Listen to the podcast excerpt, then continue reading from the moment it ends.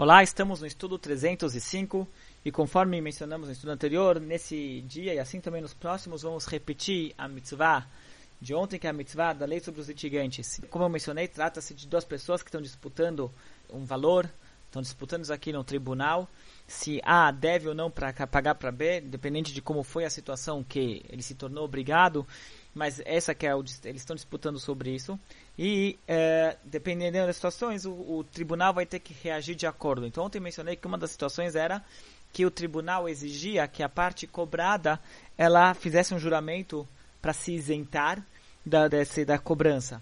Eu vou citar aqui alguns exemplos que isso aqui acontece. O primeiro exemplo, e é o exemplo citado aqui nessa mitzvah, é quando uma, um lado, uma parte está cobrando da outra um determinado valor, um determinado objeto. Vou dar aqui o um exemplo, um exemplo do Talmud.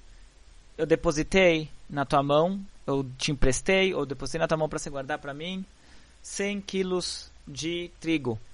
E a parte cobrada, ela fala, ela nega, ela fala assim, eu, você me depositou trigo na minha mão, mas você não me depositou 100 quilos, você me depositou 50 quilos, ou 70 quilos, ou 80 quilos. Ele não concorda no valor que está sendo cobrado, na quantidade ou valor que está sendo cobrado. Ele concorda na moeda, que foi o trigo, ele concorda no objeto que foi de fato, de fato depositado. Ele concorda que ele deve pagar aquilo, que ele tem de fato que devolver, mas ele não está concordando no valor.